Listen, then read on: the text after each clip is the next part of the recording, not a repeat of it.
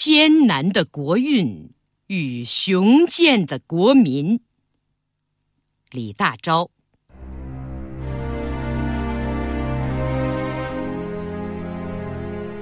历史的道路不全是平坦的，有时走到艰难险阻的境界，这是全靠雄健的精神才能够冲过去的。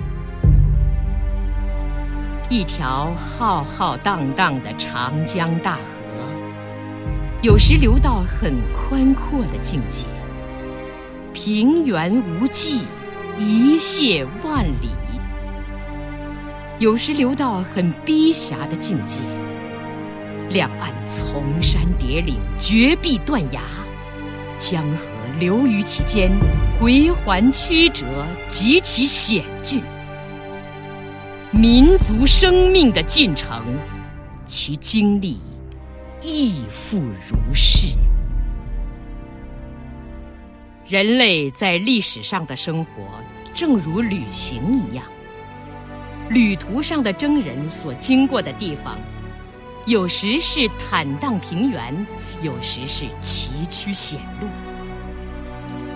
老于旅途的人，走到平坦的地方，故事高高兴兴地向前走；走到崎岖的境界，愈是奇趣横生。觉得在此奇绝壮绝的境界，愈能感到一种冒险的美趣。中华民族现在所逢的史路，是一段崎岖险阻的道路。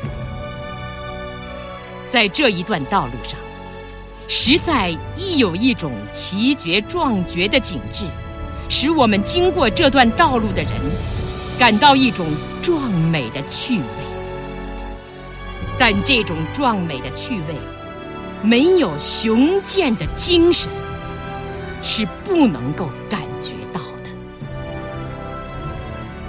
我们的扬子江、黄河，可以代表我们的民族精神。扬子江及黄河，遇见沙漠，遇见山峡。都是浩浩荡荡的往前流过去，已成其浊流滚滚、一泻万里的破势。目前的艰难境界，哪能阻抑我们民族生命的前进？我们应该拿出雄健的精神，高唱着进行的曲调。在这悲壮歌声中，走过这崎岖险阻的道路。要知，在艰难的国运中建造国家，亦是人生最有趣味的事。